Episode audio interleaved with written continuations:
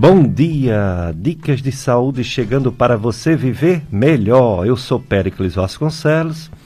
Quem está ligando a rádio hoje pela primeira vez, não me conhece, eu sou médico clínico e do aparelho digestivo, gastroenterologista. Péricles Vasconcelos, professor das duas faculdades de medicina do Cariri e tem esse programa Dicas de Saúde há um bom tempo, viu? alguns anos. Estou aqui com o Paulo Sérgio, operador de som, de áudio e no telefone 3512-2000. É o telefone que você participa, que você faz pergunta aos nossos convidados. É o telefone também do WhatsApp. É, você pode, por esse telefone, entrar no WhatsApp e mandar uma mensagem de texto, um áudio ou um escrito mesmo, fazendo pergunta né, ao nosso convidado sobre o assunto do dia.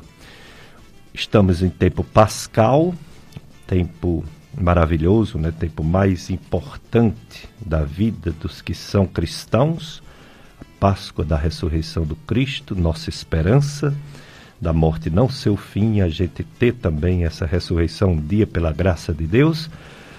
E estamos também nesse domingo, dia do Senhor, daqui a pouco, nove da manhã, a missa transmitida aqui na FM Padre Cícero e também nas redes sociais, Facebook e YouTube, PSCJ, Pastoral Pascom, Pastoral da Comunicação da Paróquia Sagrado Coração de Jesus. Então você acompanha, porque o decreto do governador não abriu para missas finais de semana, não.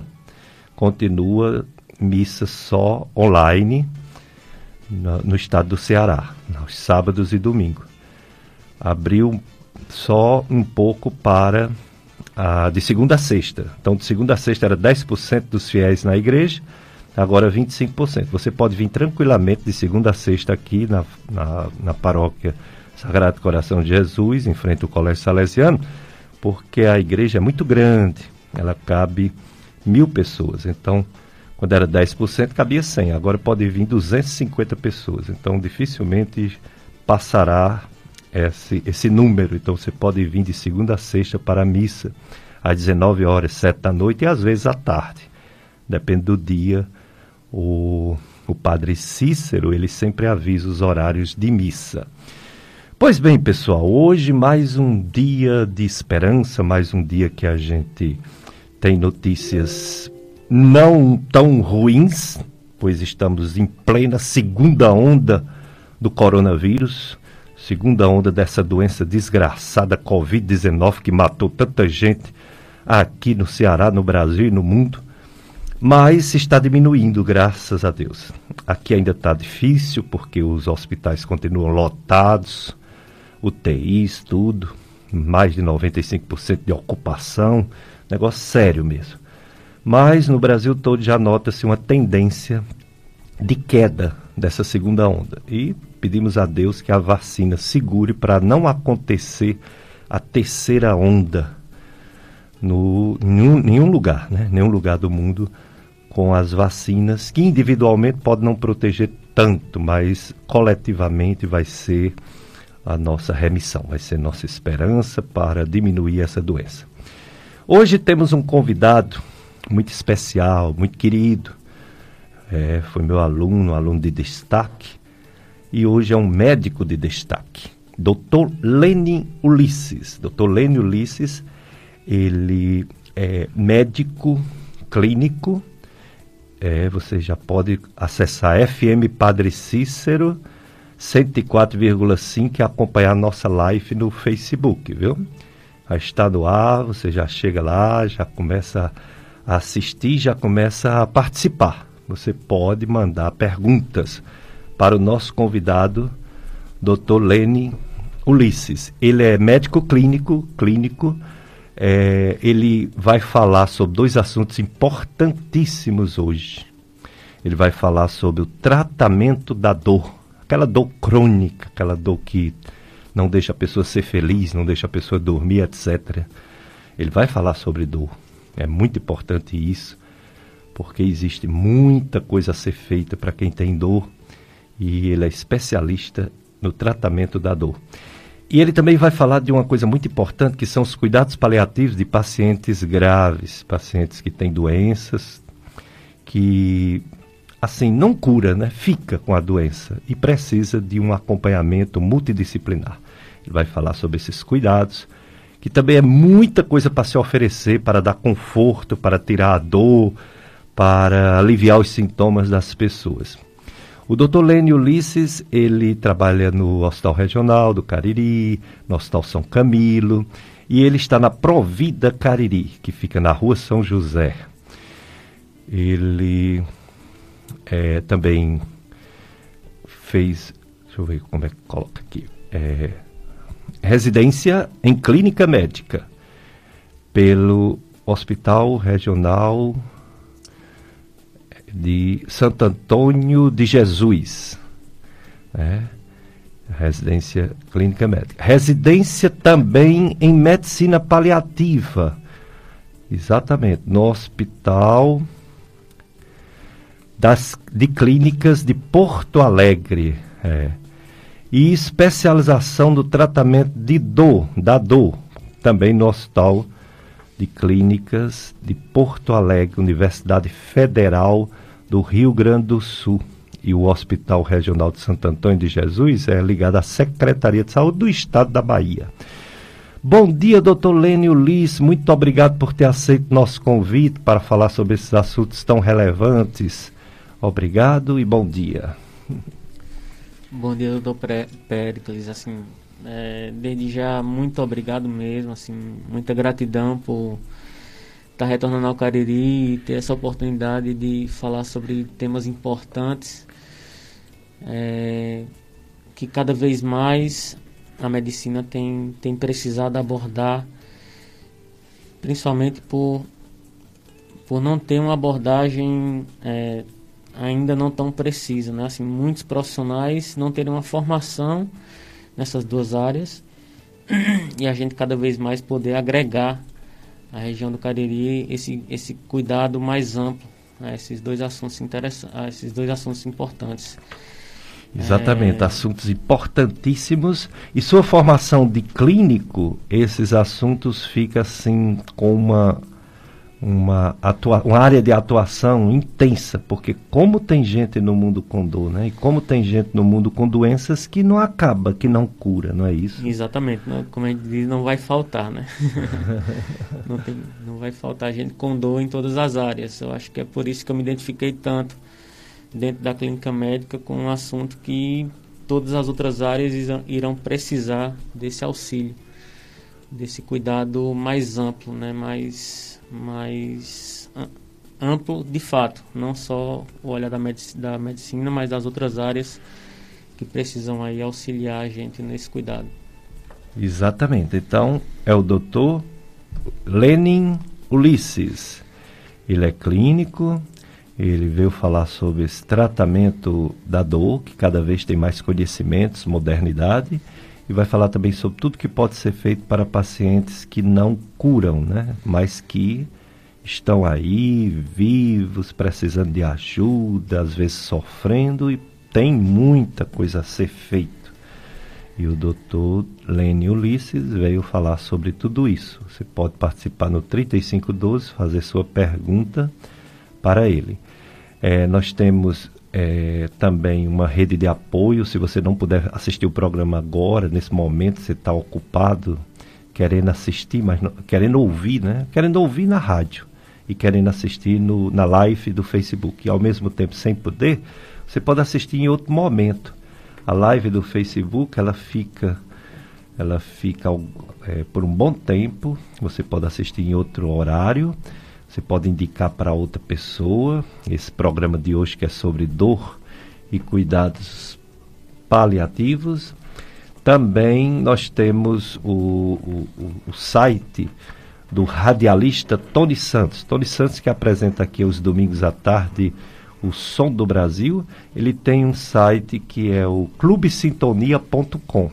No clubesintonia.com tem o link do programa Dicas de Saúde então o Tony, meu amigo, meu compadre, Tony Santos, ele disponibiliza quatro programas todos os dias. Quando entra um programa novo, aí sai um mais antigo. Então você pode assistir lá no, no site do blog do Tony Santos. E também nas nossas redes sociais. Nós temos o, o YouTube. O YouTube é podcast Dicas de Saúde e o podcast Gastroclínica Vasconcelos. E aí lá você tem todos esses programas, não sei se todos, mas os mais recentes, né? Os mais recentes, com certeza, você terá lá para assistir a hora que você quiser, indicar, enviar para quem você acha que está precisando ouvir essas informações que a gente traz todos os domingos no programa Dicas de Saúde. Dr. Lene Ulisses, há muitos anos atrás, eu ainda peguei uma parte dessa medicina, o clínico ele era muito valorizado. É, os, as pessoas que estavam doentes procuravam um clínico geral. As crianças pediatra, né, o, as grávidas ou gestantes, as gestantes ou as que têm problemas ginecológicos procuravam o ginecologista, quem precisava de cirurgia procurava o cirurgião. Era assim a divisão. Aí começou a chegar as especializações médicas. Cardiologia, pneumologia, gastroenterologia, urologia, nefrologia, enfim. Hoje já tem é, tipo ortopedia, aí tem ortopedista só de mão, ortopedista só de pé, ortopedista só de coluna, ortopedista, enfim, ombro, de ombro, de joelho. Enfim, é só a subespecialização. E o, o, o pessoal começou a querer ir direto. O público, o doente, querer ir direto num especialista desse. Muitas vezes chega lá, por exemplo, vê a diferença entre reumatologista e ortopedista. Ah, eu estou com dor nas costas, quem eu procuro? O próprio leigo não sabe, aí ele escolhe um. Escolhe mais pelo nome do médico, né? E não porque tem convicção para onde vai. É como, por exemplo, o nefrologista e o urologista. A pessoa está com uma, um problema né? renal, uma, um cálculo renal, não sabe para onde vai. É como uma pessoa que está com um problema na cabeça e não sabe se vai para o neuro ou psiquiatra. Né? Outra pessoa está com hemorroida, com fissura anal, não sabe se vai para o gastro ou para o proctologista. Então, como ficou, é, vamos dizer assim, confuso essa história? Como o clínico é importante? O clínico ele resolve a maioria dos problemas de saúde das pessoas, as, a maioria das queixas. E quando ele encaminha, ele caminha corretamente porque ele tem formação para isso. Doutor Lênio Liz, por que perdeu tanta importância? Por que foi desvalorizada a área mais importante da medicina, que é o clínico, a clínica geral, o clínico médico, a clínica médica? Bem, professor Péricles, é, eu acredito que por conta de exatamente disso, assim, pelo fato de ter é, ter se ramificado tanto a questão das especialidades que eu acredito que é necessário de fato ter especialistas em cada área para que a gente acrescente cada grande conhecimento em, em cada área, em cada, vamos pensar assim, micro área, né? Cada sub-área, enfim. É, mas ao mesmo tempo, essa ramificação acabou criando um, não sei por que, por que ramo, uma necessidade de fato da população de procurar um especialista. Então, se quer tratar de diabetes, tem que ser necessariamente com um endocrinologista. Se quer tratar insuficiência cardíaca, tem que ser necessariamente com um cardiologista e assim por diante.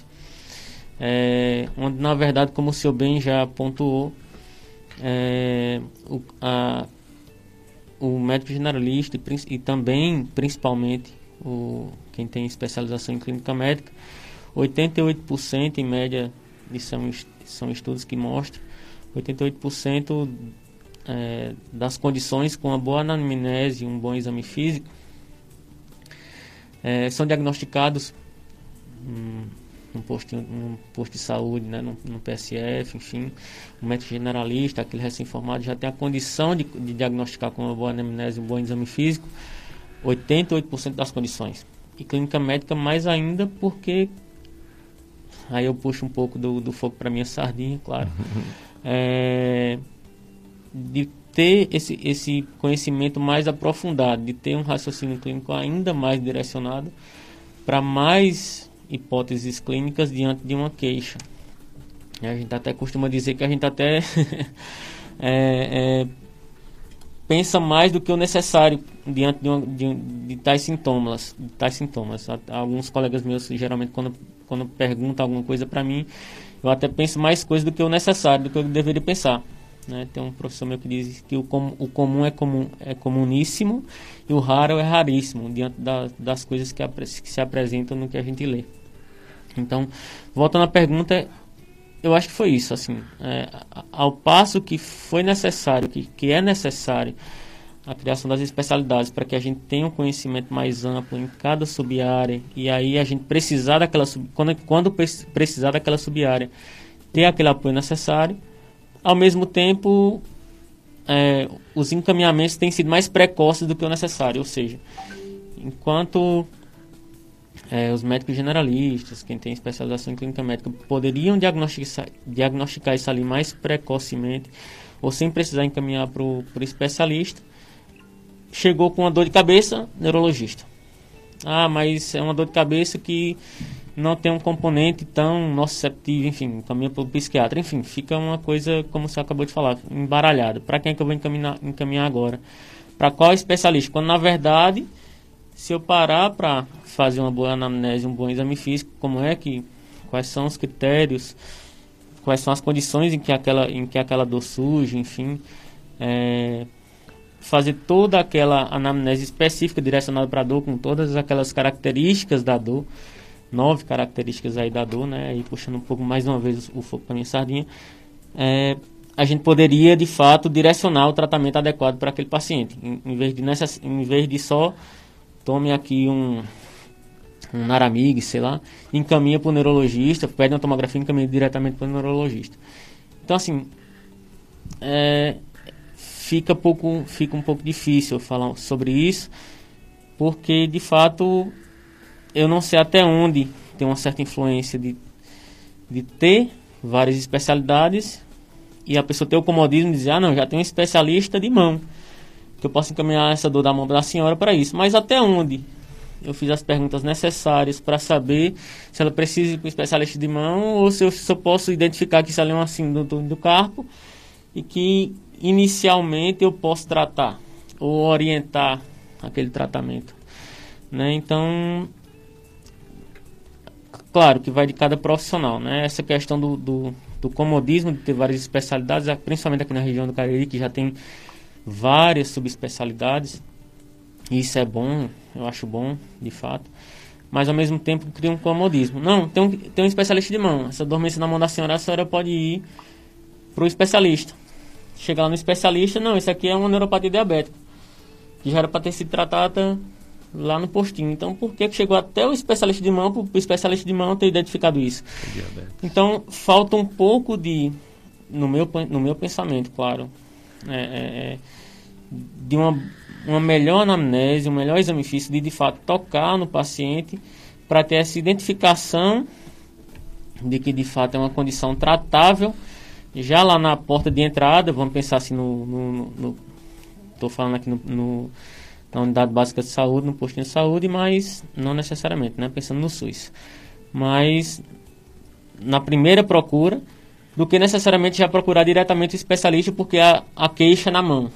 Então, é, eu, eu, acredito que vai de cada. A, as formações, né? As faculdades direcionam um pouco mais para isso, mas vai de cada formação. A gente, eu particularmente vejo é, boa parte dos colegas mais com essa tendência de queixas direcionadas para um sintoma, já procurar diretamente um especialista do que ter toda a cautela de, exame, de, de fazer uma boa anamnese, um bom exame físico e identificar, poxa, peraí, isso aqui dá para eu tratar aqui, não precisa ir diretamente com o especialista. Então, ao passo do que foi necessário, a, a é, vamos dizer assim, as, sub, as subespecializações existirem, é, ao mesmo tempo foi, foi criado um comodismo, que aí eu não não consigo explicar qual foi a raiz disso, né? Se foi da, da formação ou se foi de quem se formou, do número de pessoas que se formou. Muito bem, é o doutor Lênio Ulisses, realmente. Às vezes a pessoa pensa que ele é clínico, uma pessoa, um médico é clínico que não fez nada, não se especializou, quando na verdade A especialização tem dois tipos: tem a residência médica e tem a capacitação com pós-graduação com prova de título. Então, a melhor forma de se especializar em alguma coisa é a residência médica. Então, quem tem residência médica é especialista. E a pessoa pode ser especialista em clínica geral? Claro, claro que pode. É um aprofundamento depois de formado muitos anos a residência em clínica médica, em clínica geral, que é a formação do Dr. Lene Ulisses. O pessoal já está participando aqui da nossa live. A Marlene Almeida, bom dia. Marta Santos, bom dia.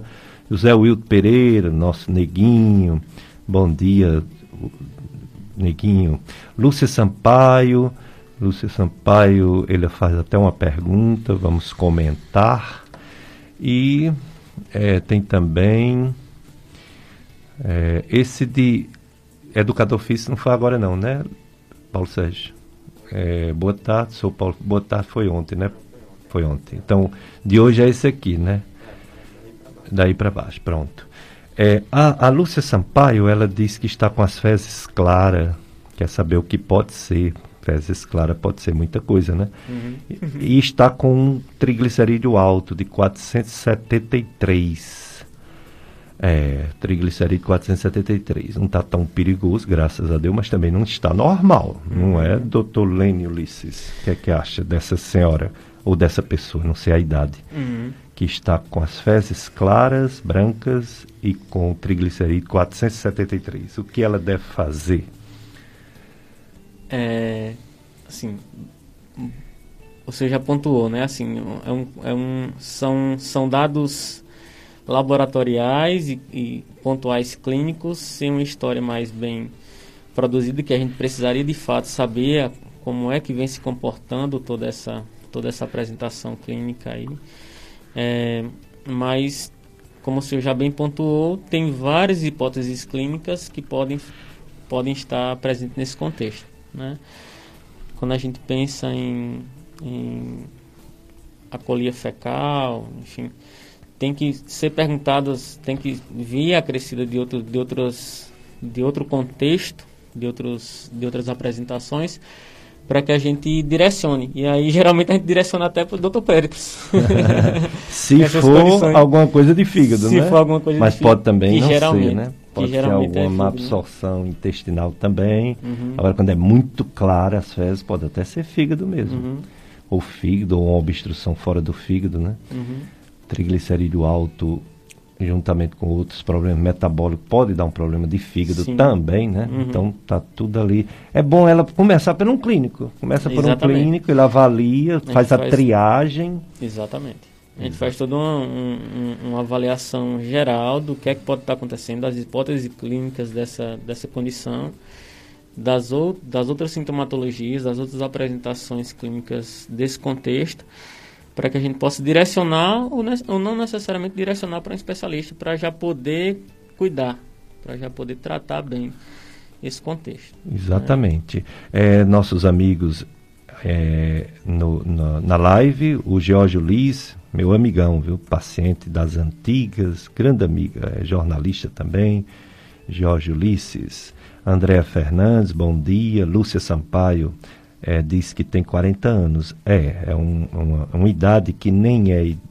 é, muita idade, nem é tão novinha, né? Então, realmente procurar um, um, clínico, Lúcia, fazer uma triagem, olhar esse triglicerídeo, ver a alimentação, talvez o clínico encaminhe para um nutricionista, a ver uma alimentação mais saudável, com menos açúcar, com menos doce, com menos gordura, com mais exercícios físicos, né? Mas essa questão das fezes tem que ser avaliada, tem que fazer realmente alguns exames, começa pelo clínico e se ele achar necessário, ele encaminha. Se ele achar que resolve, é porque resolve mesmo, né? O clínico, como o doutor Lênio Liz falou, resolve 88% das queixas das pessoas em geral Muita coisa, né? 88%. Sobra pouco para os especialistas. Mas esse pouco é muito importante para chegar também no especialista.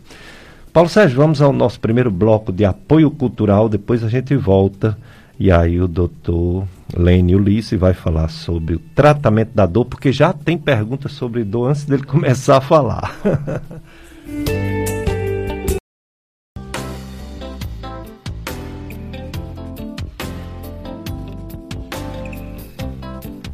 Dicas de Saúde, FM Padre Cícero, a rádio que educa e evangeliza. Tempo Pascal, daqui a pouco a missa transmitida, tanto na rádio quanto no Facebook, YouTube, Paróquia Sagrado Coração de Jesus, Pastoral de Comunicação, PASCOM.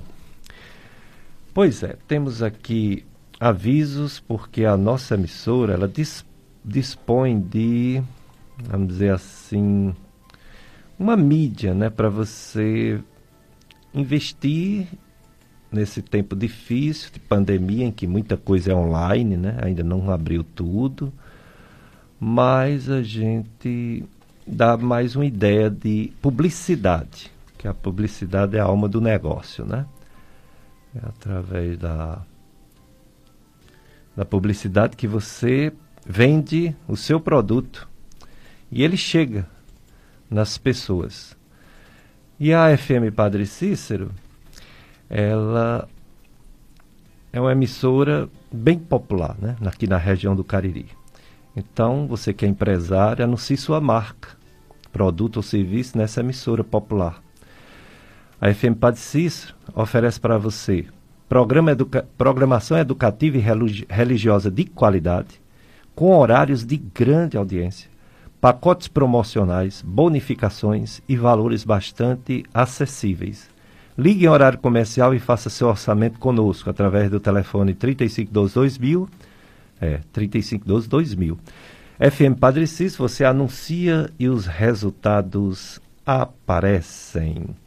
Hoje o nosso convidado é o Dr. Lenin Ulisses. Dr. Leno Liss tem residência em clínica médica, é clínico, ele tem residência em cuidados paliativos e ele tem especialidade no tratamento da dor. Ele vai falar agora sobre dor, vai falar bastante, a gente vai aprender bastante sobre a evolução do tratamento da dor. Dor não é mais para ficar curtindo, não. Ah, minha dor é assim, eu estou conformado, eu sempre tive, nada disso. Nada disso. E outra que dor não só tem remédio para dor analgésico e anti-inflamatório, não. Temos muitas opções de tratamento, tanto de remédio como sem ser de remédio, né? de meios físicos que o Dr. Lendo vai falar. E tem até uma pergunta que já, deixa eu ver aqui como é. Ah, não, tem, tem dizendo, tem elogiando o programa Dicas de Saúde, os entrevistados. Feliz domingo, muito obrigado, ouvinte. Uma pessoa pede o telefone da clínica Gastroclínica Vasconcelos.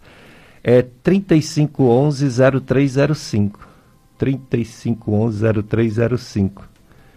É, certo? 3511-0305. Você pode ligar horário comercial.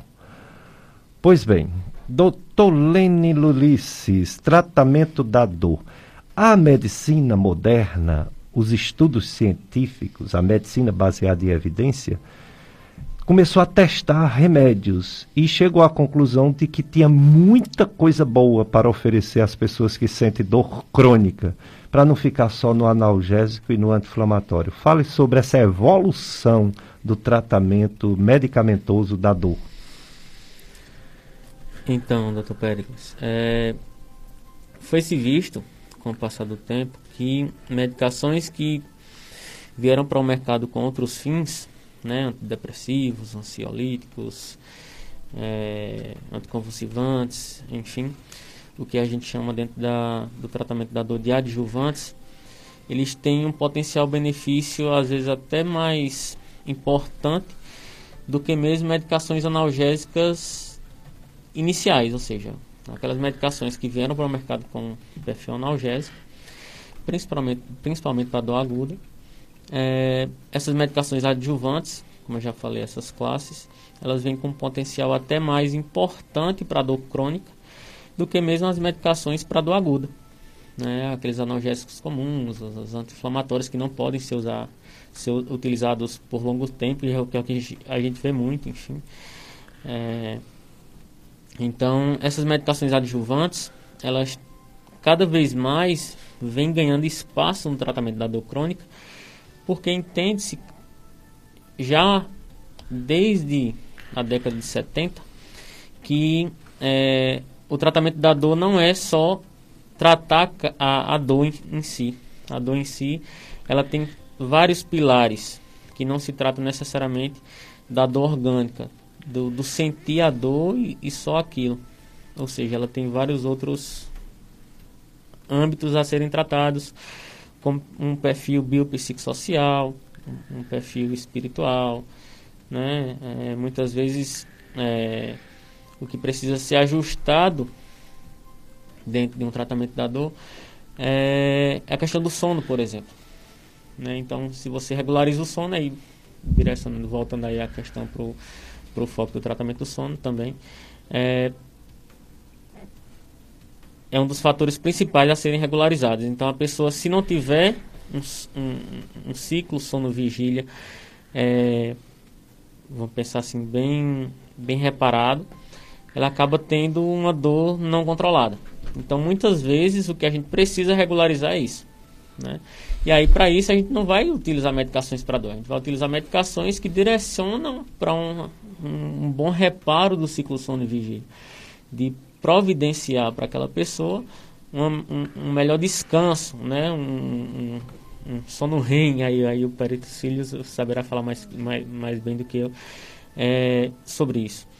Então, muitas vezes o que precisa ser controlado também é, é, um, é um contexto social, que aí foge um pouco do que a gente pode providenciar como médico. E aí vem a, a atuação mútua profissional, como você já bem pontuou, do psicólogo, que pode estar ali fazendo a pessoa não necessariamente é, resolver aquele problema social, porque tem questões resolvíveis e não, mas pelo menos saber enfrentar da melhor forma. Então é fundamental muitas vezes a, a, a ação do, do psicólogo. É, ou então numa reabilitação física do fisioterapeuta, né? ou então é, numa, numa reeducação alimentar do nutricionista, para que a pessoa perca mais peso, vamos pensar assim, e reduza a carga sobre uma dor de joelho, por exemplo, né? e assim por diante. Então, é, voltando ao foco da pergunta, é mais para o tratamento da dor crônica já é esclarecido sobre esses vários âmbitos. Ou seja, a gente precisa controlar não só a queixa da dor em si, mas principalmente de quando surgiu e o que é que interfere naquela dor, que aí tem vários âmbitos.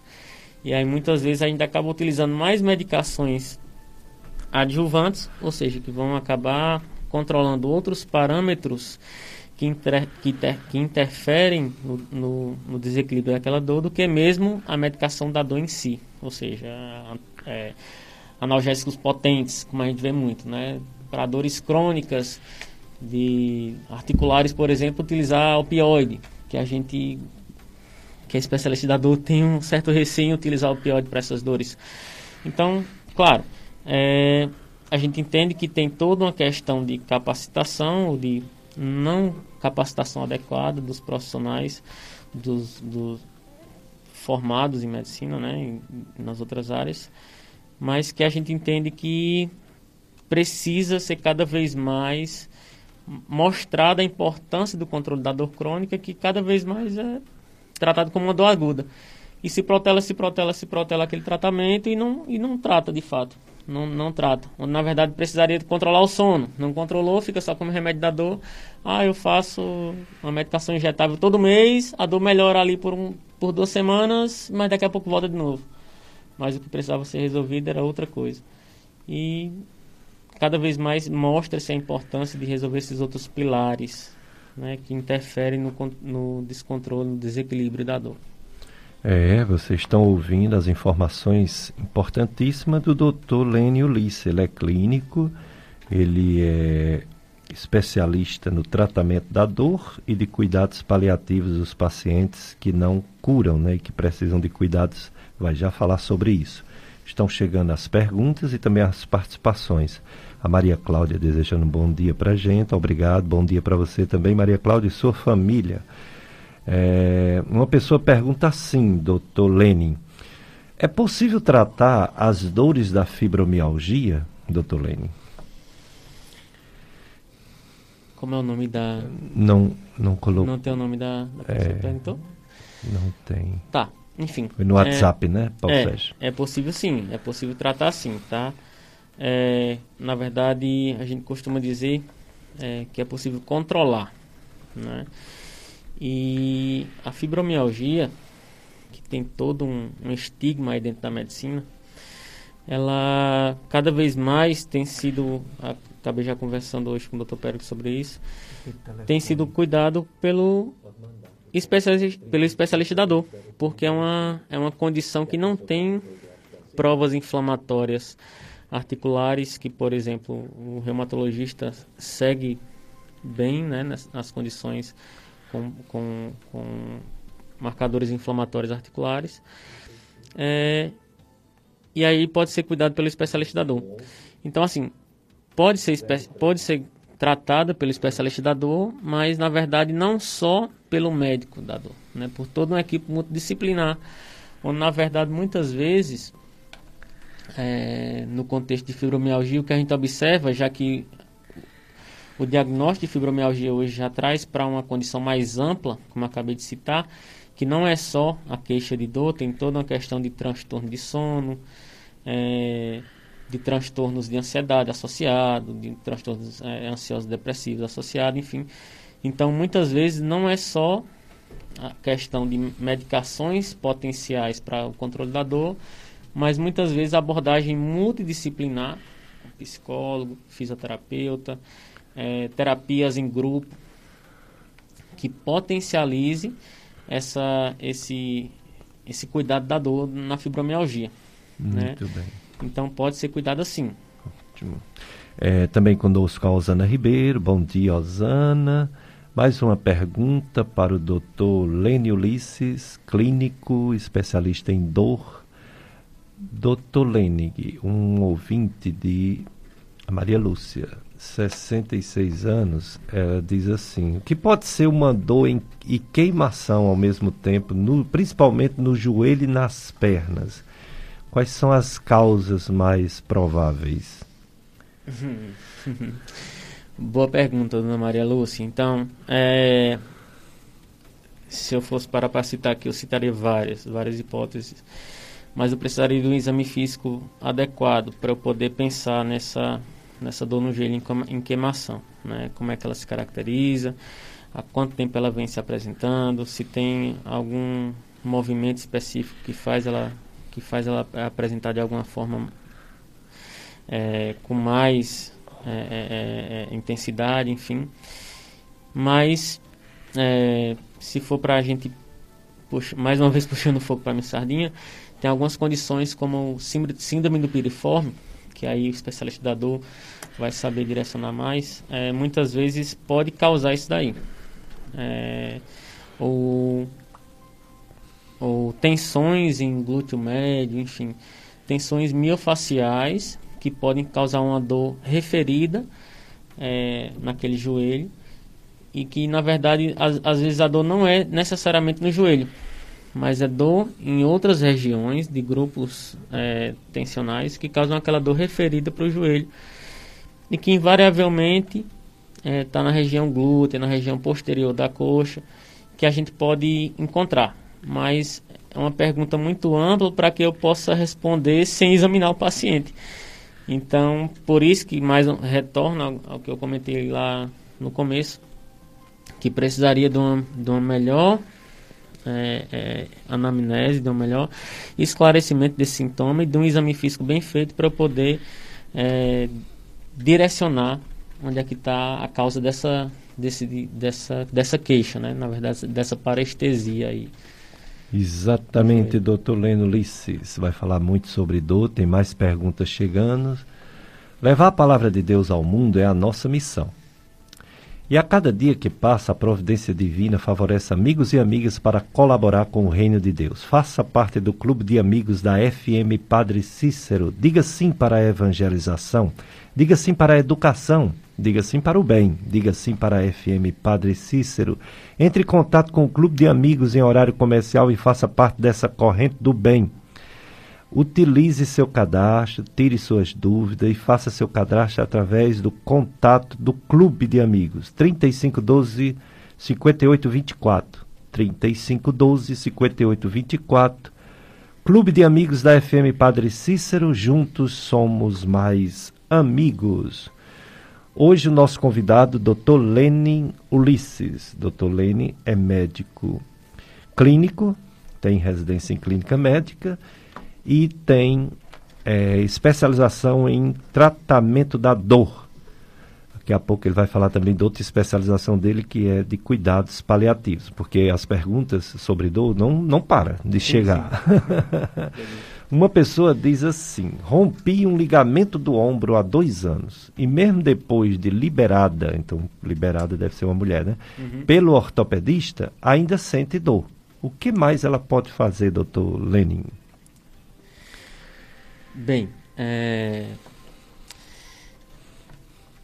inicialmente é, precisa entender o que foi corrigido, né? Se de fato esse rompimento foi corrigido pelo colega e, e claramente corrigido, precisa entender o que é que continua causando aquela dor, em que eu particularmente vou pensar que seja tensões musculares é, ao redor daquela lesão inicial, que a gente chama de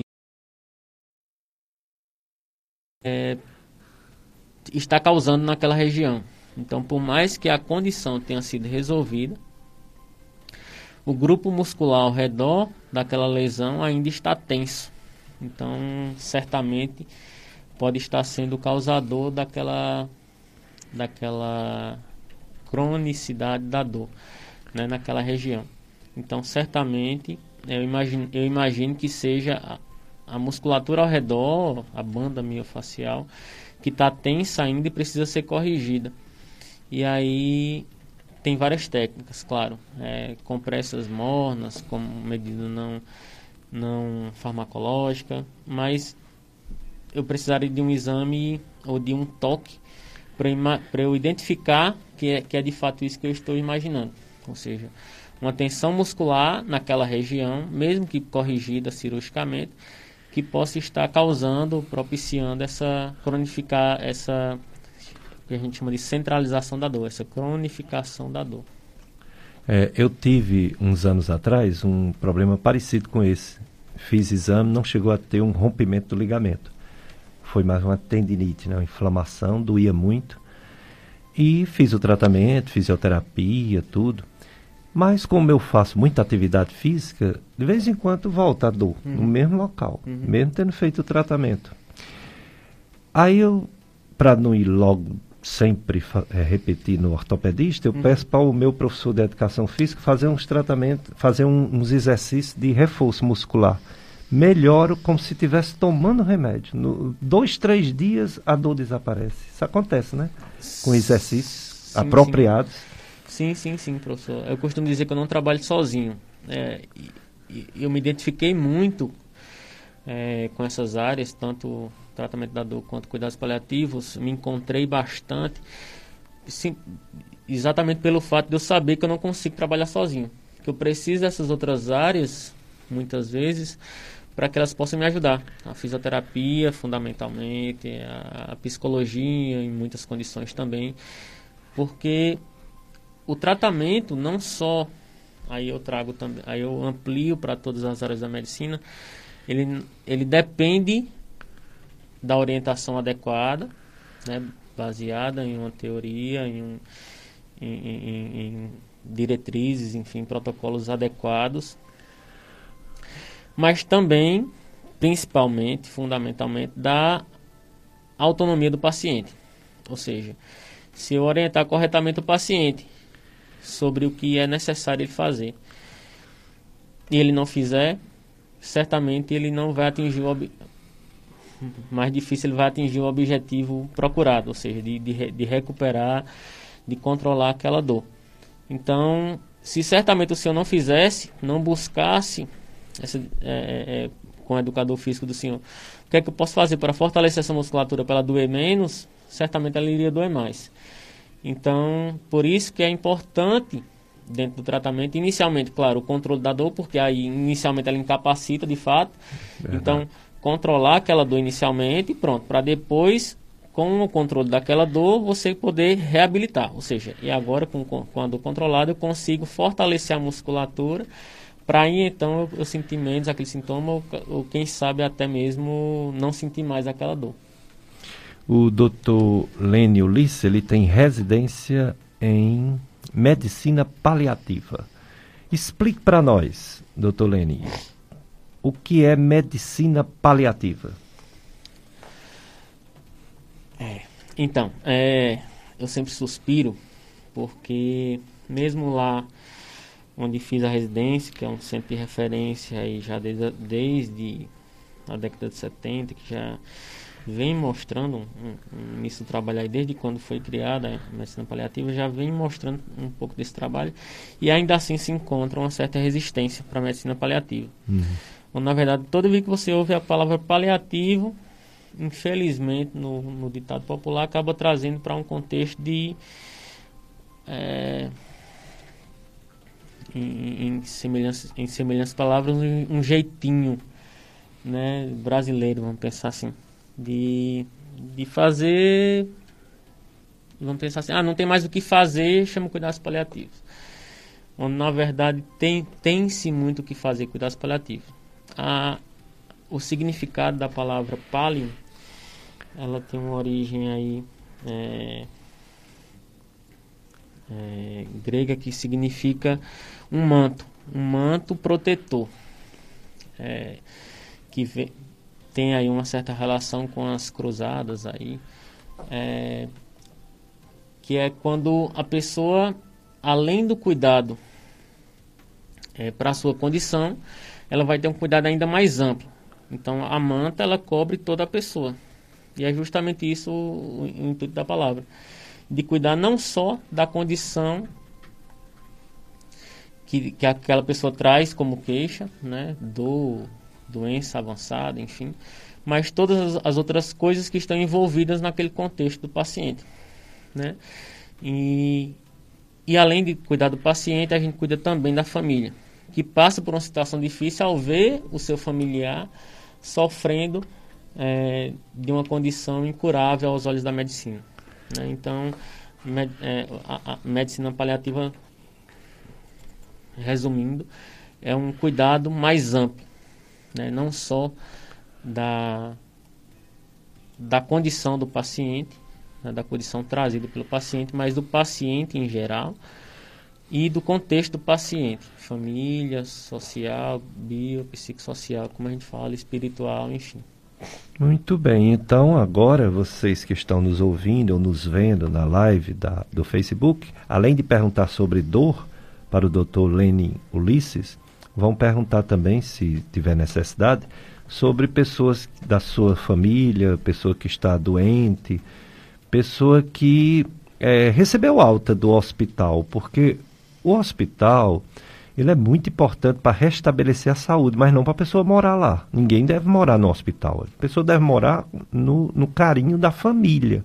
As pessoas devem morar nas casas e não nos hospitais. Hospitais é só para tratar doença e não para ficar lá direto.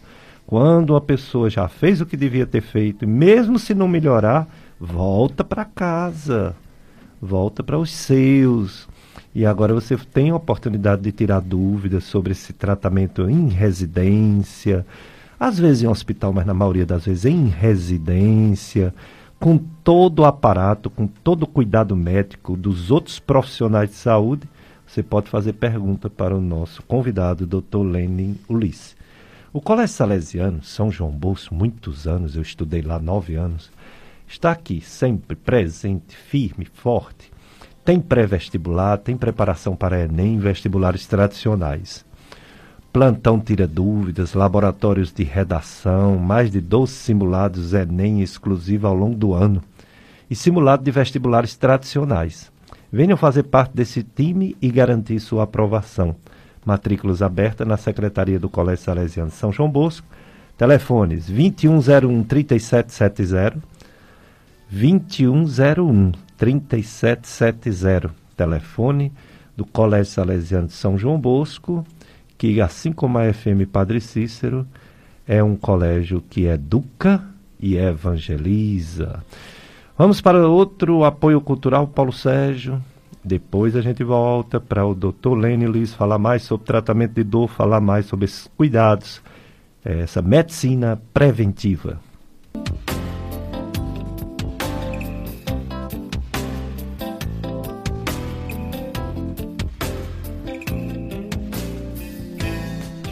Dicas de Saúde, FM Padre Cícero.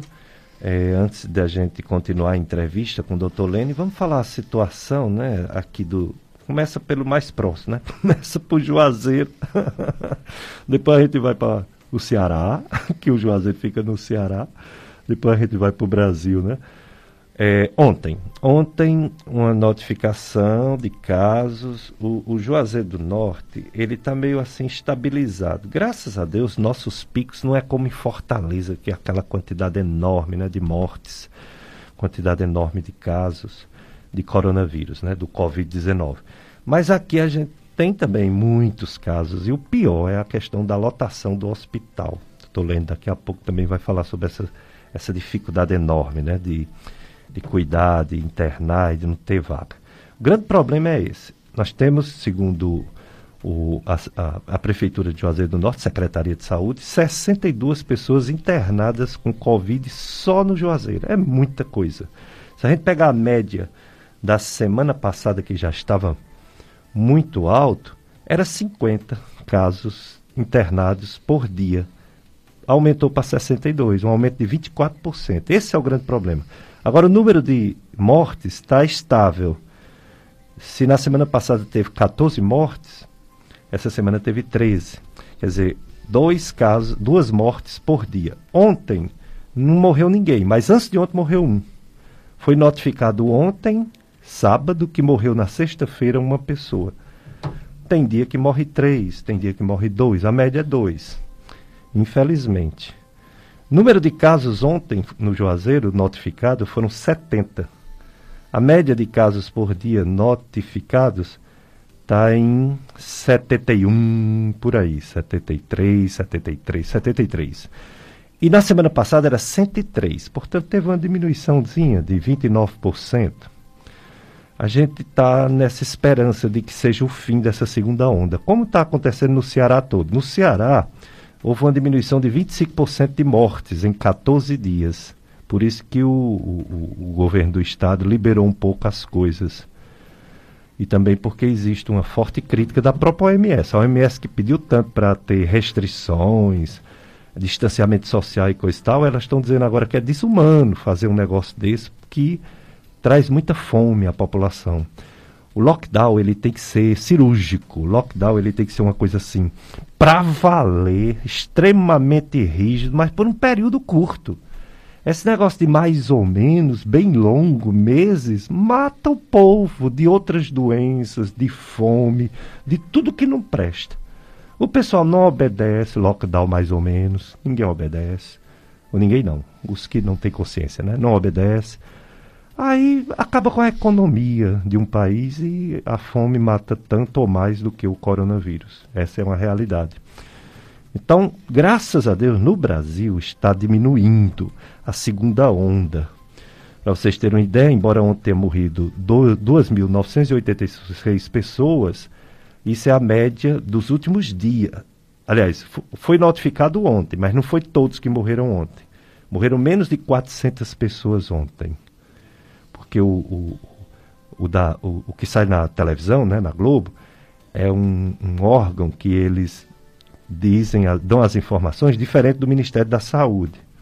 Eu olho, eu vejo, eu valorizo, porque de qualquer maneira é uma informação, mas também eu olho do Ministério da Saúde.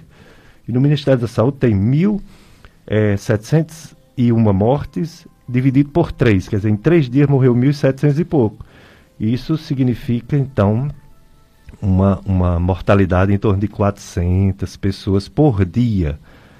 Claro que daqui uns dias esses, esse número 400 vira 450, vira 460, porque descobrem que morreu mais gente naquele dia. Aí aumenta. Mas não que, que morreu ontem exatamente 2.986 pessoas. Não. E a média, eles falam a média que é importante, né? A média por dia está 2.531. Diminuiu 19% em relação a 14 dias atrás.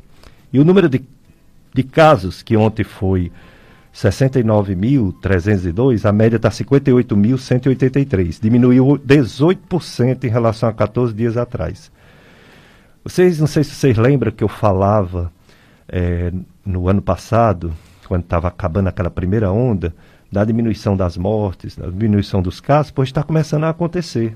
A diminuição das mortes, graças a Deus, e a diminuição dos casos. E a nossa esperança é a vacina para não ter a terceira onda. O Brasil, tudo bem, ele é o quinto no mundo em vacinação, a gente queria que fosse o primeiro.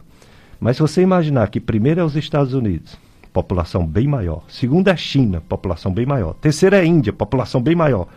O único país que tem uma população menor que o Brasil, que vacina mais, é o Reino Unido, composto por Inglaterra, Escócia, País de Gales, Irlanda, eles vacinam lá mais do que o Brasil.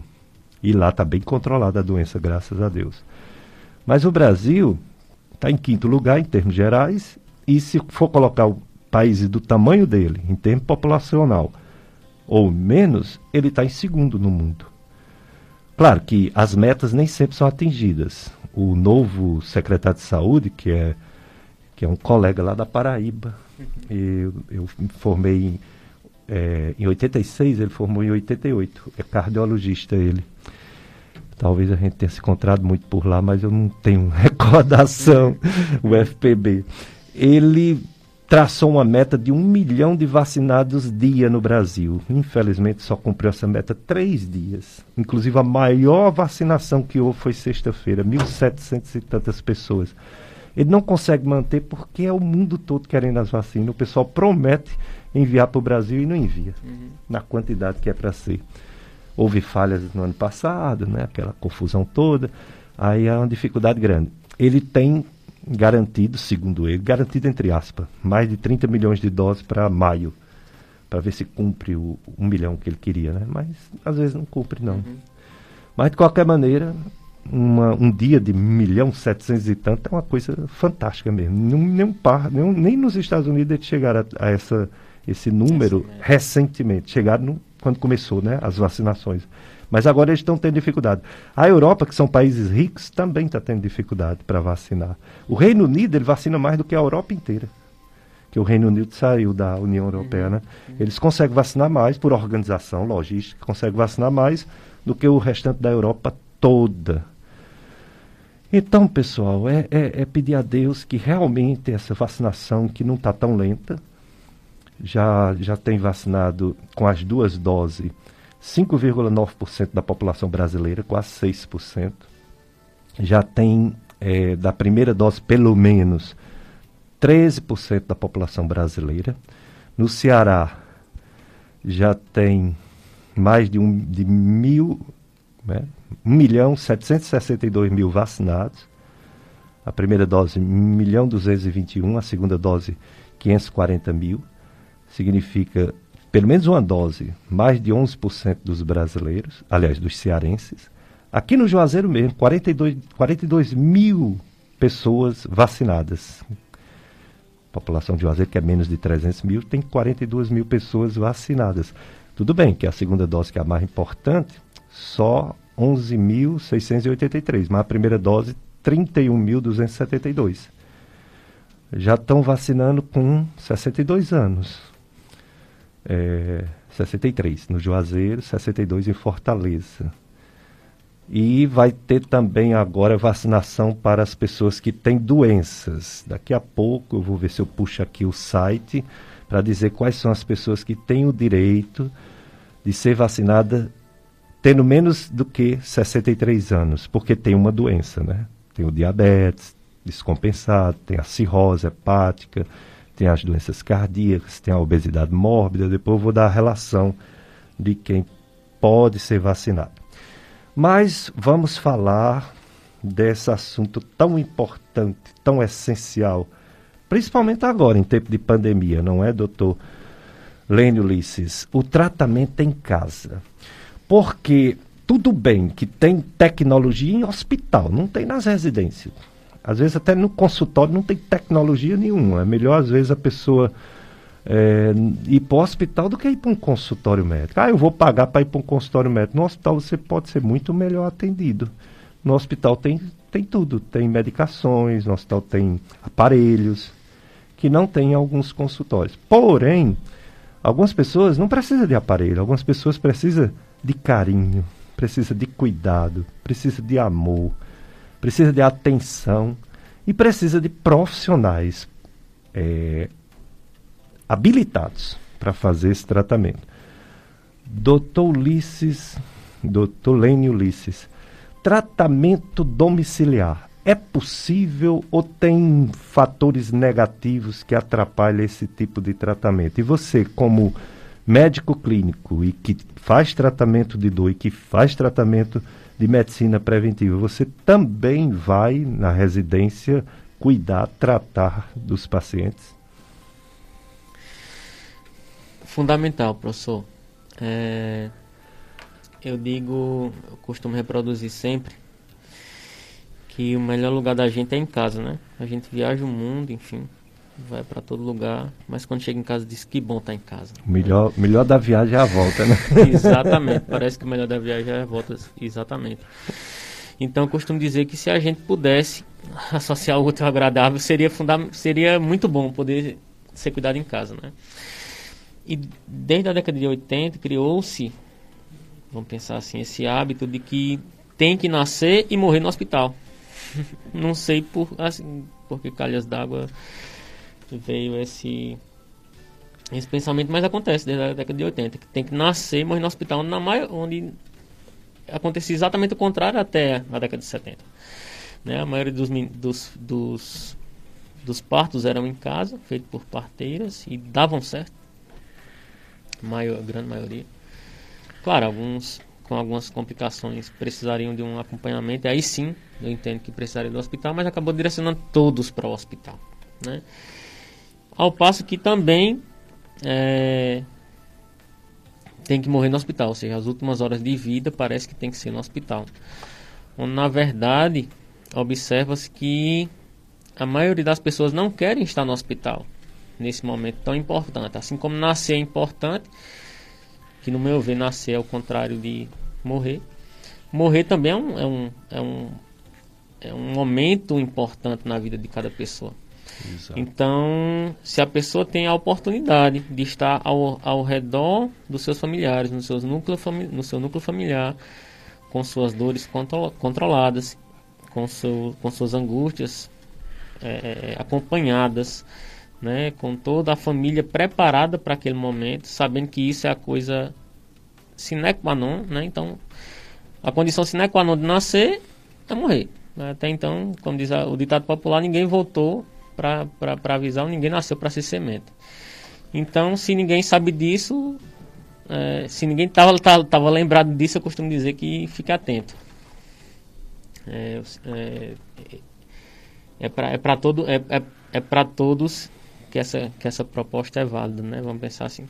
Então, voltando para a pergunta, é, é fundamental, é, desde que a pessoa é, pense que ser cuidado em casa é o melhor, é, esse cuidado seja direcionado para estar em casa. Né? Principalmente em condições em que a, a, medicina não consegue, diante de tanta tecnologia, proporcionar mais uma reversibilidade daquela situação né? ou, ou um controle daquela situação. Então, se a condição já está diante do, de tanta proposta da medicina incontrolável, vamos pensar assim, ou incurável, se puder estar em casa é melhor, porque aí está no seu ambiente, onde entende-se que é o melhor ambiente é, onde se pode estar ao redor da sua família, ao redor do, dos seus entes queridos, onde você mais se identifica, onde você tem mais privacidade, onde você tem mais intimidade para fazer o que bem entende, vamos pensar assim. É verdade, sem dúvida. A casa é o lugar que a gente se sente à vontade Como é bom hoje em dia ter médicos. Eu lembro quando eu me formei, eu ia muito nas residências, mas eu tinha uma dificuldade, porque eu não fui treinado para aquilo. Eu não fui preparado para aquilo. Hoje existe uma preparação para que os médicos que se dispõem aí nas residências, eles tenham realmente uma forma de atuar que beneficie o paciente e não que complique mais ainda as coisas, né? Uhum. Ele tem que ir disposto a fazer um bom trabalho, ele tem que levar uma maletinha com material dentro, né? E não chegar com a cara e a coragem, uhum. que eu fazia muitas vezes, uhum. e não conseguir ajudar. e pedia para a pessoa, os parentes levar para o consultório para ver se eu conseguia fazer mais alguma coisa. Uhum. Hoje em dia não, hoje dá para resolver tá bem, quase bem tudo em, em, residências, né? Porque existe uhum. esse treinamento. Uhum.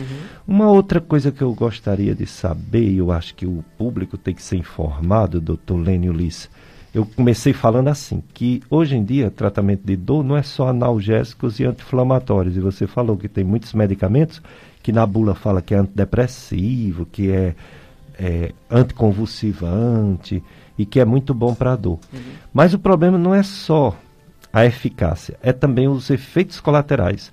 Os anti-inflamatórios eles têm causado muitos problemas graves nas pessoas. Sim. O que tem de índice de pessoas que vomitam sangue, que hum. defecam sangue, úlceras hemorrágicas, gastrites hemorrágicas e pessoas renais, pessoas que hoje estão fazendo diálise por excesso de diclofenaco, de ibuprofeno, né? Esses medicamentos, nimesulida. É um problema, né? Hum. Esses anti-inflamatórios. E eles, para dor crônica, a ajuda deles é bem limitada, não é isso? Na verdade, para dor para dor crônica, professor, é, os anti-inflamatórios eles não têm indicação. Uhum. É, para uma dor aguda, sim. Eu entendo que eles são necessários se Isso. a pessoa não tiver uma, uma contraindicação, claro. Mas para dor crônicas eles nem não são nem pensados, na verdade. Excluídos. Exatamente. Eles eles têm uma tem a, esca, a escada analgésica da OMS que foi criada para um contexto de dor oncológica mas cada vez mais ela tem um pensamento também amplificado para dores crônicas, em que a gente utiliza, mais uma vez, dessas medicações adjuvantes como o principal, o principal foco no tratamento da dor dos pacientes, do que necessariamente uma medicação analgésica em si. Claro, muitas vezes a gente acaba utilizando analgésico comum, como a própria dipirona, próprio paracetamol. Raramente causa problemas, né? De pirona e paracetamol, ainda bem, né? Graças a Deus. É, ao contrário do que os Estados Unidos pensam, né? Condenam o uso da dipirona, né? onde o fator que eles condenam, a gente nunca... Não acontece. Rarissimamente a gente vai Todo mundo tem dipirona em casa, Exatamente. ou a maioria das pessoas. E cadê esses efeitos colaterais? Exatamente. Ao contrário, o paracetamol em alta dose é que pode ter, né? Pro fígado. Isso, que aí, exatamente, por uma, por uma por um erro médico, sei lá, ou por um, por um abuso de medicação, pode acontecer. Mas, enfim, então o uso das, das medicações das medicações adjuvantes, elas são fundamentais. Na verdade, elas são pilares no tratamento da dor crônica. Muito bem. É, e em relação ao analgésico, você citou de pirona e paracetamol, que não dá muitos problemas, uhum. mas tem aquela história, se você toma todo dia, Naquela hora que você toma, se você não tomar, a dor chega, né? Como se fosse um costume, né? Um, uma dependência, né? justamente, né? Justamente. Elas não têm esse potencial de, em, é, a, a, a, priori, de causar essa dependência, mas ao mesmo tempo, se você cria um hábito para isso ali, acaba que o cérebro torna isso ali um hábito. E é igual deixar de tomar café e hum, sentir dor de cabeça. Exatamente. então a pessoa, ah, cria o hábito de tomar café naquela hora, se não toma dor de cabeça. E aí tem que tomar o café, ou seja, ela, como se ela criasse o hábito de tomar o café para para que a sua vida seguisse um fluxo. Enfim, Normal. Exatamente. É, a Aparecida Monteiro, ela diz que é verdade que se fechar tudo, o povo fica desempregado e esse auxílio só dá para pagar água, luz e gás e olhe lá, é isso mesmo, Aparecida. E a Osana, ela fala de uma coisa muito importante, que é uma boa alimentação. Ela disse se as pessoas tivessem uma alimentação de boa qualidade, problema, Osana, é porque já viu o preço da cesta básica? Imagina uma alimentação de melhor qualidade. Está tão difícil, viu?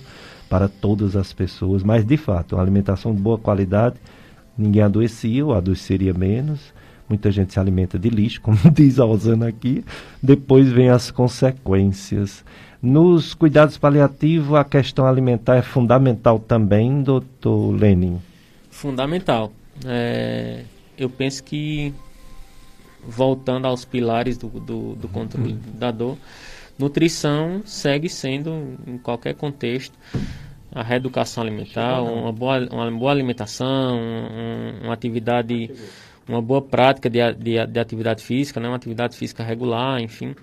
É, bons hábitos de saúde são fundamentais para para se conseguir um, um, bom equilíbrio, né? uma boa saúde. Então, no cuidados paliativos também é fundamental. Muitas vezes a gente precisa reeducar alimentamento do paciente para principalmente no contexto de uso de opioide em cuidados paliativos, uma, uma dieta direcionada ela é fundamental para que o paciente não tenha efeitos colaterais mais indesejáveis, por exemplo. Então, no meu pensamento, e onde eu aprendi na minha escola também, eles, eles focam muito nesse, mais uma vez, nesse, nesse tratamento multidisciplinar e, e uma alimentação saudável, boa, boas é, práticas de atividade física regular enfim, buscar uma vida saudável é fundamental. Como eu falei no início, é, se tem a orientação e não tem a ação, infelizmente não vai ter resultado. A Rosana ela complementa dizendo que o cardiologista que ela conhece, ele contraindica anti-inflamatórios. Ele é a favor de um tratamento mais natural. É como o doutor Lene falou, né? Numa dor aguda, você quebra um braço, você extrai um dente, você leva uma pancada e faz um hematoma, tem que tomar. Agora com cuidados, né? inclusive com medicações protetoras para não agredir tanto o estômago. Mas realmente, para dor crônica, nem pensar. Outra ouvinte, doutor Lene, uma ouvinte diz que sente muitas dores no joelho e queima também. Hum. E diz que o joelho chega até a inchar, oh. dificultando a locomo locomoção. O que pode ser isso, doutor Lene? Pronto. Então, é, esse dado do, do inchar, né, desse edema, ele fundamentalmente já, já direciona o pensamento para causas é, osteomusculares aí, em que a gente tem que investigar é, desgastes ósseos, né, como as famosas artroses, artrites, enfim, em que muitas vezes a gente depende de, de exames complementares para ter um, entendimento melhor do que é que está proporcionando aquele edema. E geralmente a gente precisa do auxílio também de um reumatologista. Né? Nesse controle, se a gente identificar que a condição é de fato é, osteomuscular, além do controle da dor, é, fu fundamentalmente ele vai precisar de um auxílio de um reumatologista para direcionar também esse tratamento da condição, da condição de base, ou seja, da, do que está causando aquela dor. Então, além do controle da dor, tratar a causa da dor, que aí precisa do reumatologista invariavelmente. É verdade. Então, doutor Lênio Liz está falando sobre o tratamento da dor crônica, está falando sobre a medicina paliativa, que vocês já entenderam, né? É, a medicina paliativa, é, o nome é assim, como ele explicou direitinho, o nome tem um fundamento bonito, né? O nome tem de vem de cuidar, vem de manto, vem de cobrir, vem de cobrir o corpo todo, proteger, proteger né? Ver a pessoa como um todo e não só aquilo que a pessoa acha que tem que é a dor ou a ou a doença, né? Mas o ser humano é muito mais do que só uma doença. E é muito bonito tudo isso. Porém, as pessoas não entendem e pensam aquela história, né? Ah, os médicos desenganaram. Isso não existe, né? Eu estava até em off aqui conversando com ele, com uma pessoa, por exemplo, com câncer. Uma pessoa com câncer fica triste, deprimido, a depressão toma de conta, a pessoa sofre mais da depressão do que do câncer. Justamente. E, é, é, é, às vezes, essa pessoa não morre logo. Tem um monte de parente, mais jovem até, do que morre na frente. Então, o tratamento, por exemplo, do câncer crônico, né, o câncer que não curou totalmente, ele tem tudo a ver com essa medicina prevent... É, é, paliativa, não é uhum. isso, doutor? Uhum. E com muita coisa a ser feito, muitos sintomas para ser removido, muita dor para ser tirada, qualidade de vida, uhum. fortalecer a musculação, não é? Tudo isso não é muito importante para quem está doente, quem está principalmente acamado? É, é essencial. É, a gente ouve muito, né? Não tem mais o que fazer, é, não, não tem mais o que se investir e a gente não, eu particularmente também, onde eu aprendi também, a gente costuma não utilizar essas palavras, porque na verdade tem, tem muito o que fazer quando a gente pensa na pessoa ou na vida que tem atrás daquela doença, né? De uma condição que a medicina, que não sabe tudo, é, diz que aquela condição não tem mais cura, não tem mais reversibilidade. Então, e a pessoa que está ali? com aquela, com aquela notícia, né, com aquela má notícia de que a sua condição aos olhos da medicina não tem mais reversibilidade. O, o que é que vai fazer? Manda para casa e, e termina de viver é, essa condição lá é, ao Deus dará, vamos pensar assim, não. E aquela pessoa? Como é que ela vai lidar com isso? Então, invariavelmente, a gente com a equipe multidisciplinar, a gente vai abordar essa pessoa, fazer com que ela entenda melhor, se ela quiser entender sobre aquilo, claro, é, e fazer ela enfrentar melhor tudo aquilo. Geralmente, na, na grande maioria dos casos, quando a pessoa entende o que está acontecendo e que há sim uma dignidade de vida além daquela, daquele diagnóstico e que a gente tem uma, uma grande um grande potencial de controlar os sintomas que estão envolvidos com aquela condição, a pessoa vive muito plenamente, assim, vive a sua dignidade de vida apesar da doença. Independentemente do que a condição traga é, para sua, né, sua vida, a gente consegue proporcionar, eu digo a gente, porque mais uma vez é uma equipe multidisciplinar, não, não é só o médico paliativista, é, existem profissionais capacitados que também estão envoltos a, a todo esse cuidado, é, que podem proporcionar uma melhor dignidade de vida, mesmo que seja no final de vida, né? Então, pelo que a medicina entende, né? eu costumo dizer que geralmente, é, quando eu lido com, com esse contexto com os pacientes, é o que a medicina entende sobre o que está acontecendo. E é o que a medicina acredita que vai acontecer. É o que vai acontecer? Não sei, porque esse domínio do futuro não pertence a nenhum ser humano, no meu ponto de vista. Então, é, que a pessoa não, não deve perder a esperança de que pode vir a superar isso ali de alguma forma, mas que não é o que a medicina pode proporcionar. E que se acontecer, a gente vai continuar ali para poder proporcionar uma melhor dignidade de vida, independentemente do contexto que acontecer. Mas o que a gente busca orientar é o que acontece na maioria dos casos. Né? Então, a pessoa, cada pessoa, na verdade, que é única, merece uma dignidade de vida, é, uma qualidade de vida, até mesmo nos seus últimos momentos. Então, é, é essa a proposta dos cuidados paliativos. Quando se tem uma condição que limita a vida, que aos olhos da medicina não tem reversibilidade, é, os cuidados paliativos ele ajuda a pessoa e a família né, a lidar melhor com toda, enfrentar melhor toda aquela condição. Exatamente, fundamental. A vida, só Deus sabe o momento último, o suspiro único, último de cada pessoa. É só ao futuro a Deus pertence, como Justamente. disse o Dr. Lenin Ulisses. Ah, vamos a mais um bloco cultural, depois a gente volta com mais Dr. Lenin Ulisses falando sobre esses assuntos tão importantes.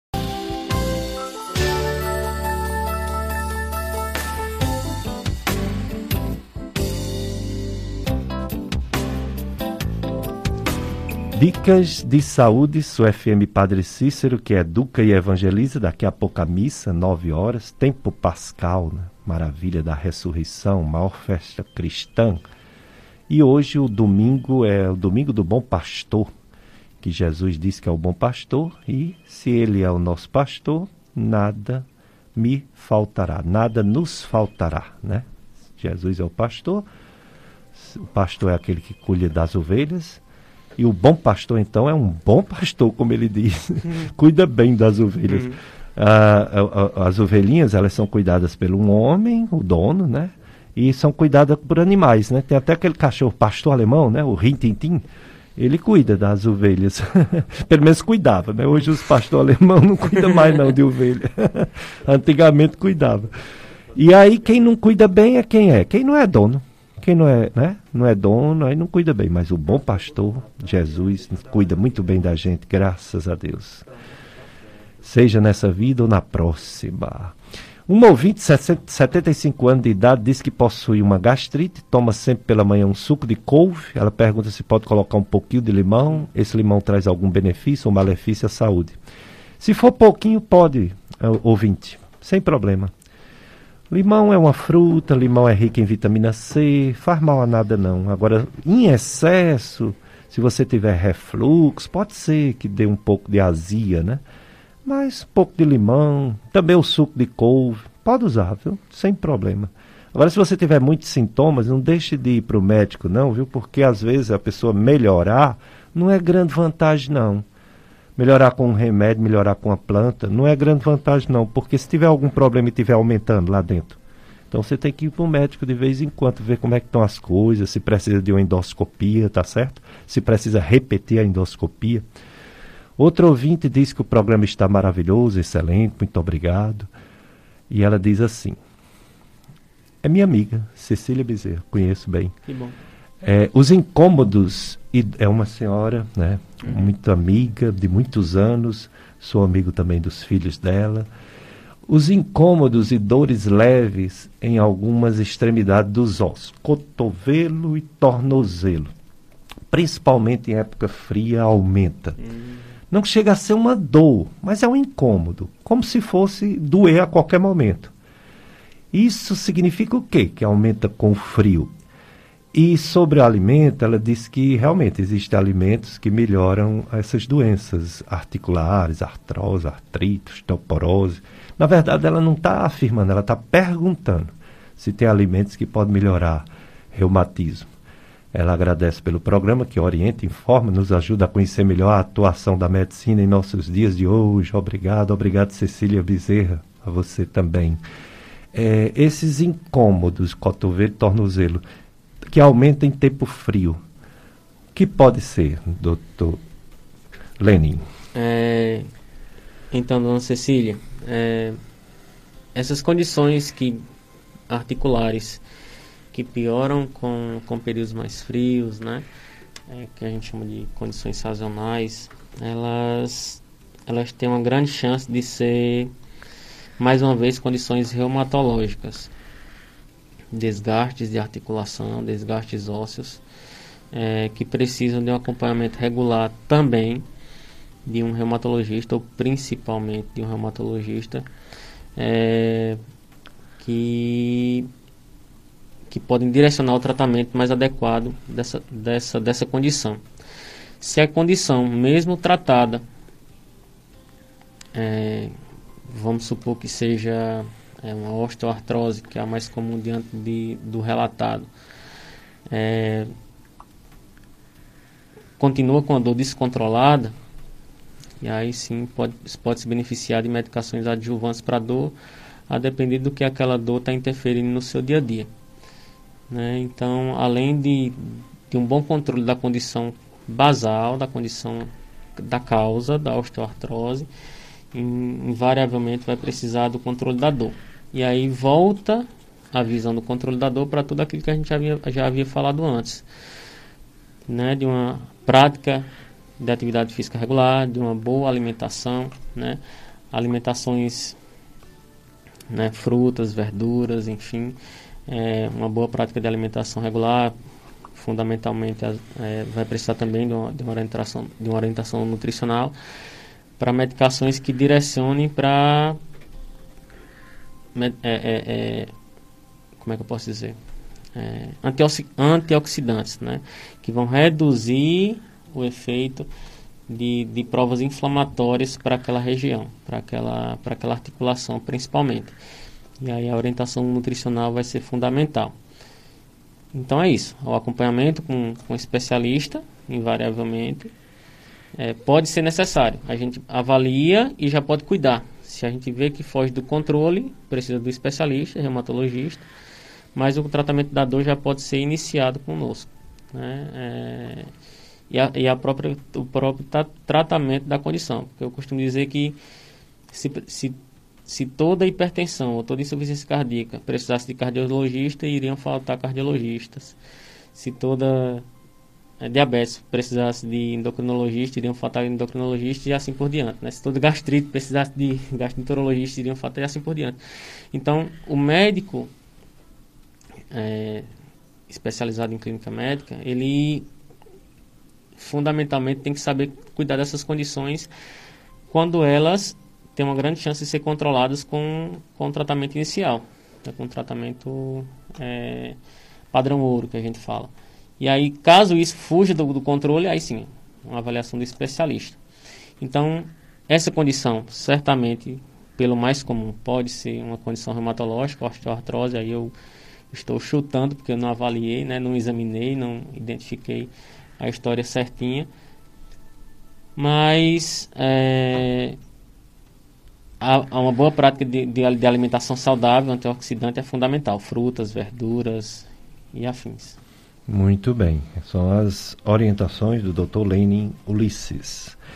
É, Valdelice Tavares, desejando bom dia, ela é do sítio Taquari Barbalha. Maria Maxilene, bom dia a todos. Bom dia para você também, Maxilene, sua família. Sim, então nós já estamos aqui é, com o pessoal da faixa etária de 63 anos, breve 62 anos, e o pessoal que tem comorbidades também podem se dirigir já a partir de segunda-feira para vacinação. Quais seriam essas comorbidades? Qual as doenças que dá direito a tomar a primeira dose da vacina e depois de quatro semanas a segunda dose? Doença renal crônica, imunossuprimidos, anemia falciforme, obesidade mórbida, síndrome de Down, cirrose no fígado, é, insuficiência cardíaca, corpo pulmonar, hipertensão pulmonar, cardiopatia hipertensiva, síndromes coronarianas, valvulopatias, miocardiopatia e periocardiopatias, doenças da aorta de grandes vasos e fístulas arteriovenosas, arritmias cardíacas, cardiopatias congênitas no adulto, doença cerebrovascular, os, é, sequelados de AVC, diabetes mellitus, pneumopatias crônicas graves, hipertensão arterial resistente ao tratamento, ou seja, que não está bem, bem, bem controlada. Hipertensão arterial seria estágio 1 e 2, com lesão em órgão-alvo e ou comorbidade. E a pressão alta, estágio 3, que é de mais difícil controle. São esses que têm direito a levar um atestado e receber a vacina. Mas se você não está dentro desse grupo, não adianta você levar um atestado dizendo que tem tal doença, se essa tal doença não lhe dá o direito. Então você espera a sua faixa etária, em algumas regiões já estão menos de 60 anos sendo vacinados, aqui no Ceará está nessa faixa 62, 63, daqui a pouco vai chegar a sua vez. Essa vacina vai chegar para todo mundo acima, inicialmente de 18 anos, depois acima de 16 anos, depois é que vão ser testados os adolescentes e as crianças. É, a, a, esperança das vacinas. Eu sempre trago o país Israel. Israel, antes de ontem, não teve nenhuma morte. Que maravilha, né? Israel, ele está com, em média, 2% da morte do pico que foi do dia 15 de janeiro. Um pico em que é, chegou a morrer 715 pessoas por dia. É um país pequeno, né? Comparado com o nosso. Então, um país com menos de, em torno de 10 milhões de pessoas país pequeno. Se não dá uma morte em um país de 10 milhões de pessoas, é porque a vacina funciona mesmo. Essa é a nossa grande esperança. Agora, é claro que também nós não vamos se iludir. Depois da vacina, lá já morreu mais de 4.600 pessoas. Ah, mas todos não foram vacinados? Sim, abaixo de 18 anos, ninguém foi vacinado. Mas esse pessoal que morreu, esses 4.600, eles eram acima de 18 anos. Ah, mas já tinha a doença antes da vacina? Pode ser mas alguns tomaram as duas doses. Vacinas boas, viu? Até superiores em termos de eficácia do que a nossa aqui, Coronavac. E mesmo assim, mais de 4.600 mortes. O que é que significa isso? Que a vacina é a nossa esperança, mas ela é um remédio para coletividade. A vacina é um remédio para população. Para pessoa individual, ela só é 50, 60, 70% de eficácia. A máscara vale mais do que a vacina, eu já falei isso aqui. A máscara vai 70, 80%. Uma máscara boa vai a 90 e tantos por cento de proteção. E uma máscarazinha simples de pano, pelo menos 50%, 60%. Melhor do que nada. Então, vamos continuar usando máscaras, mesmo vacinado, mesmo quem já recebeu as duas doses. Vamos continuar distante das pessoas. Eu, por exemplo, eu saio para correr todo dia. Eu não paro para falar com as pessoas, eu falo de longe. não vou conversar com as pessoas, mesmo de máscara. Eu fico conversando. Vai que minha máscara já molhou, já está suada, vai que a outra pessoa não está de máscara, eu vou ficar conversando para quê? Eu não parei nunca de trabalhar, mas é com máscara, com óculos e às vezes com aquele acrílico na cara, né? um máximo de proteção para não pegar esse vírus, porque esse vírus não pega, não mata só idosos, pode matar em qualquer idade, principalmente se a pessoa tem alguma doença, né? Pode matar. Então, para que se arriscar? Outro país que ele é realmente fantástico o resultado das vacinas é o Reino Unido. O Reino Unido, o reino da Rainha Elizabeth, tem, é, por exemplo, uma média de 22 mortes por dia. Olha que maravilha, comparando com o nosso Brasil, que morre mais de 2 mil pessoas por dia. Coisa maravilhosa, né? 22 mortes por dia. Tem dia que morre 10, tem dia que morre 30. Uma média de 22 casos, morte. Lá já foi mais de 40 milhões de pessoas vacinadas. Estados Unidos é mais ou menos, é 25% do pico que máximo, que morria mais de 3.600 pessoas em média. Hoje está morrendo em torno de 863 pessoas, menos de mil. Estados Unidos está morrendo, porque lá já foi, é, já recebeu vacina. É, Estados Unidos, mais de 222 milhões de pessoas, mais do que quase a população né, a população, mais da população do Brasil. O Brasil não tem 222 milhões de pessoas. O tanto de gente já foi vacinado nos Estados Unidos. A Índia, infelizmente, está no segundo, segunda onda, no pico. Morre mil e, como é? 2.104. Só morre menos do que o Brasil. o Brasil está em primeiro lugar em mortes. Embora em casos, a Índia passou do Brasil em número de casos, o que significa que daqui uns dias o Brasil vai cair as mortes, está caindo já, e a Índia, infelizmente, vai aumentar. Porque é assim mesmo, né? Muitos casos, depois vem uma repercussão 14 dias depois. Então é isso, pessoal. A gente tem essa esperança nas vacinas, mas a gente sabe que individualmente ela protege pouco. Precisamos continuar tendo cuidados, responsabilidade social, para não pegar esse vírus e não acontecer uma tragédia na nossa casa. Doutor Lênio Ulisses, suas considerações finais e gerais sobre essa coisa tão importante que é o tratamento da dor, principalmente para quem tem uma doença crônica que não acaba totalmente, não é aquela dor que dá uma vez por ano, uma, uma cólica renal, uhum. né? Quando a uhum. pedra migra e dá aquela dor enorme mas quando a pessoa consegue eliminar a pedra, aí passa a dor. Sim. Mas tem gente que tem dor todo dia.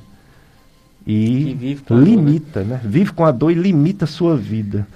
O que fazer, o que dizer para essa pessoa que está nos ouvindo, ou para esses parentes que têm pessoas que estão em casa bem enfermas, doentes, mas que estão vivas, estão cheias de esperança de melhorar?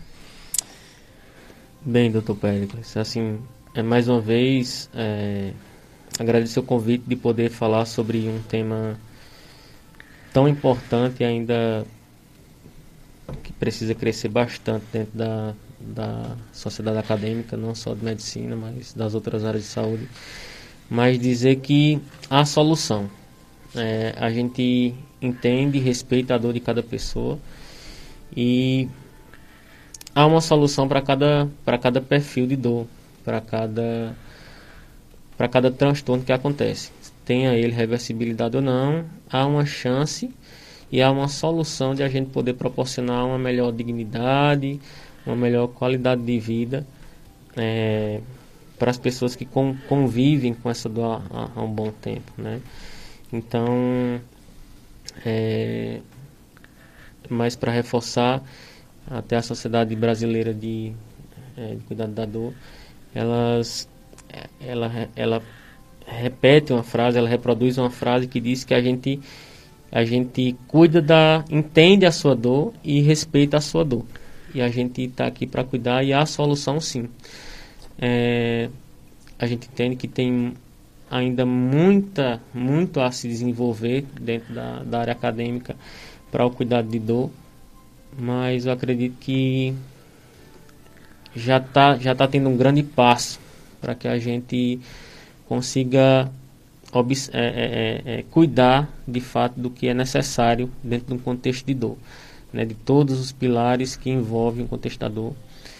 E a gente está chegando, né? É, já tem alguns, alguns colegas que já atuam também em dor na região. A gente está tá, é, como é que eu posso dizer, montando uma rede para poder proporcionar um melhor cuidado, tanto diante das dores crônicas quanto diante da, dos cuidados paliativos. E eu acredito que a região tem muito a se beneficiar do nosso cuidado.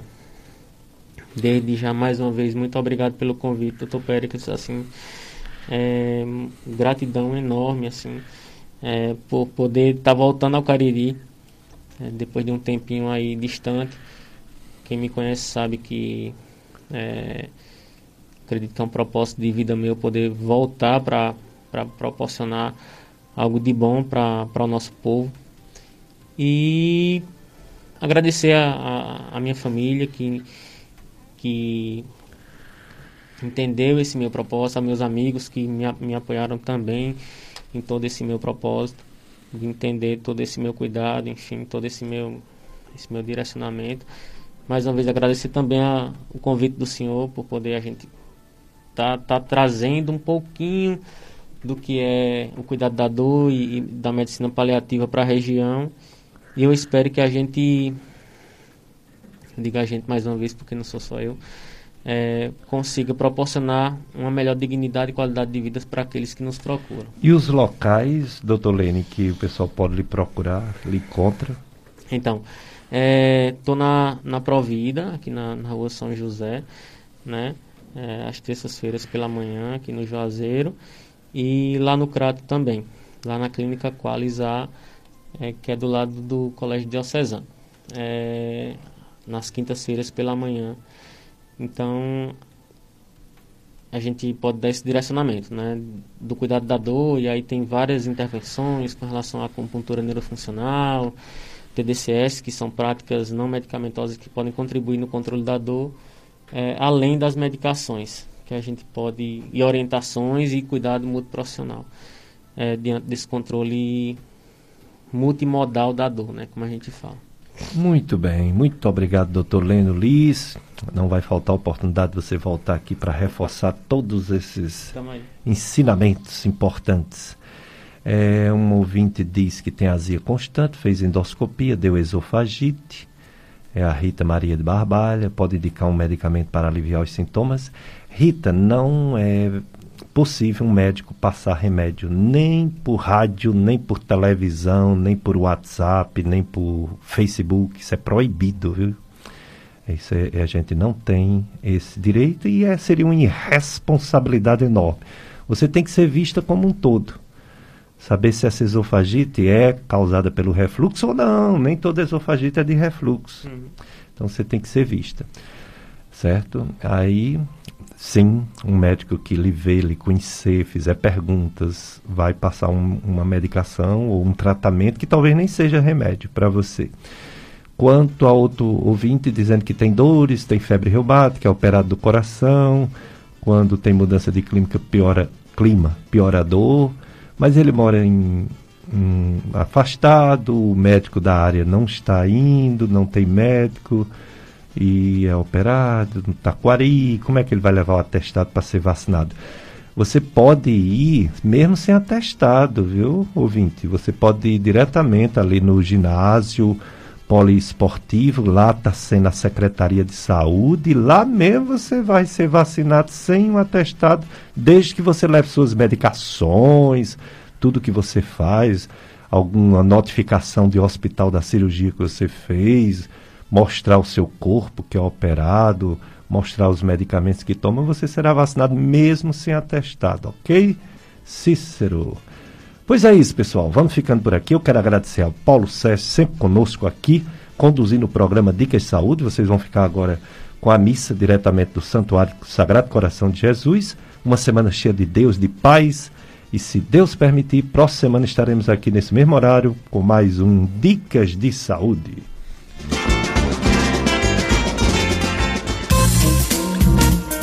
A FM Padre Cícero apresentou Dicas de Saúde. 104,5